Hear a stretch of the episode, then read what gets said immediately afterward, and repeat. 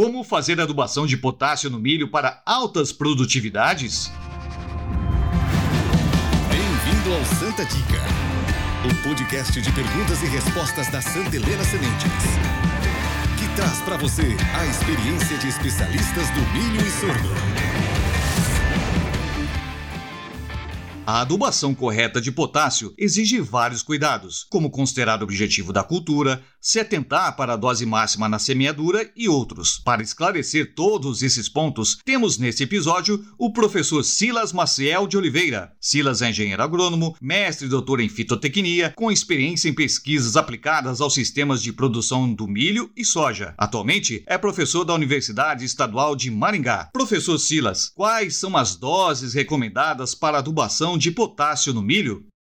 Bom, ouvintes, em relação à adubação de potássio na cultura do milho, né, dois critérios são muito importantes de serem observados antes de, de realizar a aplicação ou de, de calcular a dose a ser aplicada. Né? Então, o primeiro deles é a produtividade esperada, né, que você teve nessa lavoura nos últimos anos, ou a produtividade que você tem naquela respectiva região. O segundo critério importante é a época de cultivo do milho. Porque o milho safra, o milho safrinha possuem produtividades diferentes e, consequentemente, exigências nutricionais diferentes para que você consiga realizar esse cálculo da, ou essa adubação de cobertura ou de semeadura do potássio na cultura do milho, né?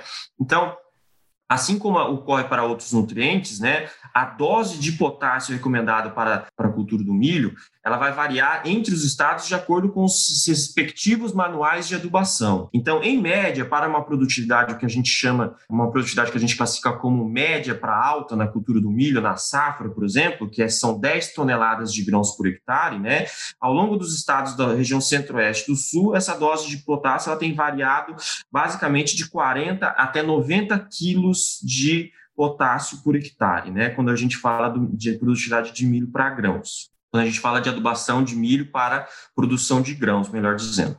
Tá? Então, essa dose ela, ela, ela tem variado e ela varia especificamente em função da produtividade estimada. E há diferenças nessas doses para milho grão e milho silagem?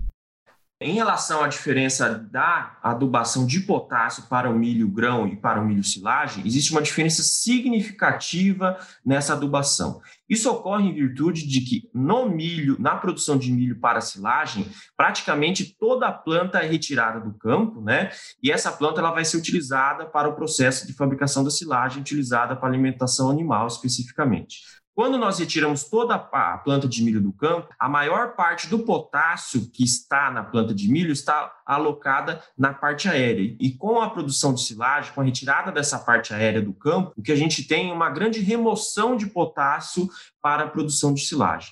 Então, a maior diferença da produção de grãos para a produção de silagem é exatamente essa remoção da parte aérea, onde se encontra a maior parte do potássio extraído pelas plantas de milho para a produção de biomassa. Né? Em termos de valores, a gente tem algumas, algumas mudanças muito significativas aí. A gente consegue identificar que, por exemplo, para a produção de grãos no estado do Paraná, que é o estado é, o qual eu tenho trabalhado nos últimos anos, a gente tem uma adubação para o milho de safra em torno de 40 a 70 quilos de K2O por hectare. Quando nós falamos da produção de milho silagem, para uma produtividade perto de 10 toneladas de grãos, né, que vai ser em torno de 40 toneladas de biomassa verde de, silagem por hectare, nós temos aí uma adubação recomendada pelo boletim de 160 a 200 quilos de potássio por hectare, né? Então, essa dose de potássio, ela é de duas a três vezes maior do, na produção de silagem se comparada com a produção de milho para grãos. Isso ocorre especificamente em virtude da maior remoção de potássio do campo. Né? Um cuidado muito interessante que o produtor pode tomar quando ele vai fazer a produção de milho para silagem, né? É ele se adequar, ele está muito atento à época de adubação dessa, dessa adubação de potássio. Isso porque a maior parte do potássio né, é absorvido e alocado nas plantas de milho corre até o florescimento, até o estágio R1 da planta.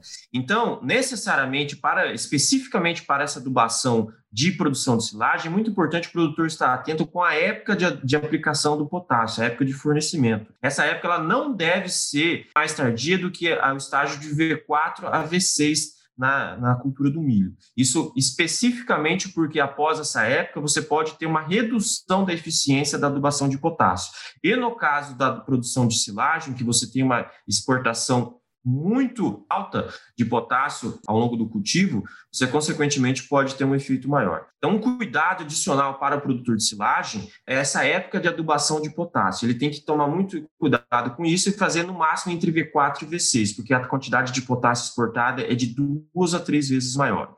Para finalizar, professor, qual o melhor tipo de fonte de potássio, fertilizante, para o milho?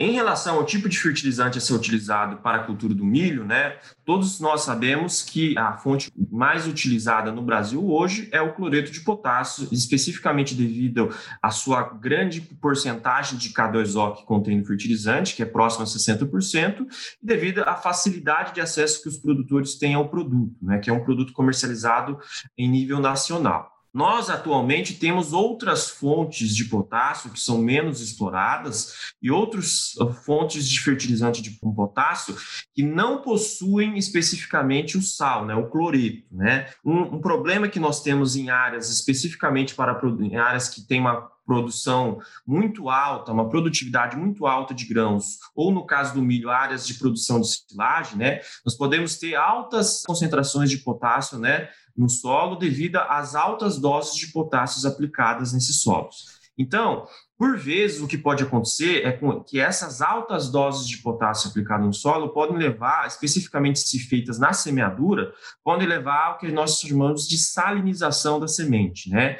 Que é o que ocorre quando a semente não consegue beber água, né? Devido à grande quantidade de sais que tem em torno dela. Então, alguns cuidados devem ser tomados pelos produtores em relação à fonte de potássio a ser utilizada, né? No caso do cultivo do milho. Quando for utilizar fontes que tenham sal na sua composição, a exemplo do cloreto de potássio, né, o KCl, que é a fonte mais utilizada, é muito importante o produtor ter em mente que doses maiores que 60 a 70 quilos de K2O por hectare né, podem prejudicar a germinação e emergências das sementes de milho. Né? Então, fazendo uma, uma conversão para cloreto de potássio, doses maiores que 100 kg de KCl não são recomendadas na linha de semeadura.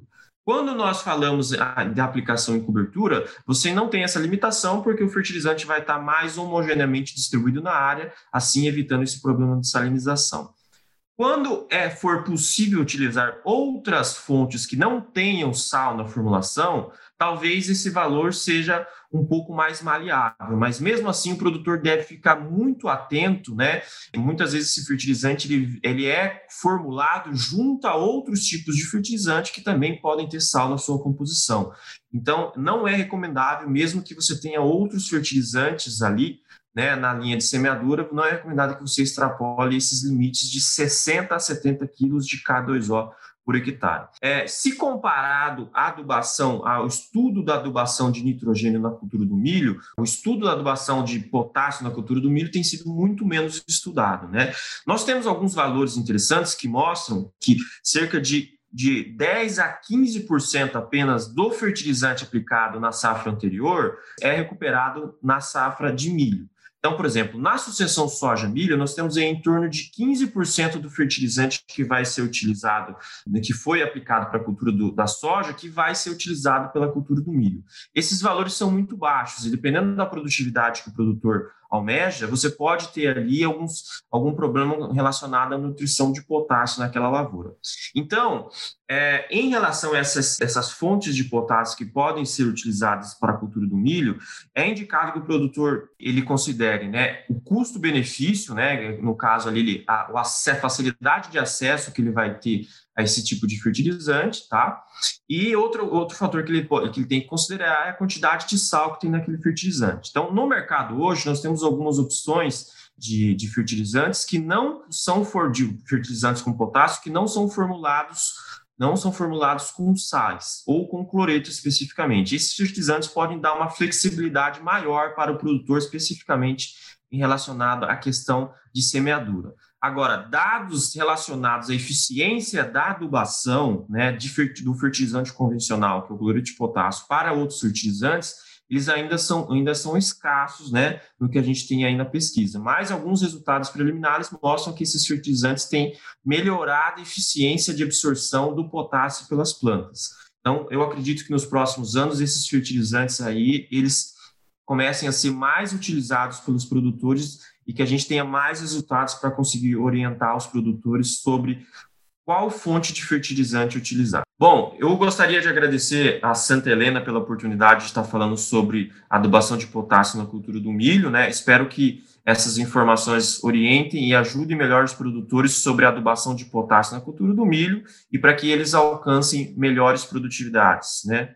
Muito obrigado, professor Silas. Ainda ficou alguma dúvida, tem sugestões? Nos contate nas nossas mídias sociais. Até a próxima Santa Dica. Saiba mais e entre em contato conosco pelo site santelenasementes.com.br ou no Facebook barra SH Sementes e Instagram arroba Santa Helena Sementes. Obrigado e até a próxima Santa Dica.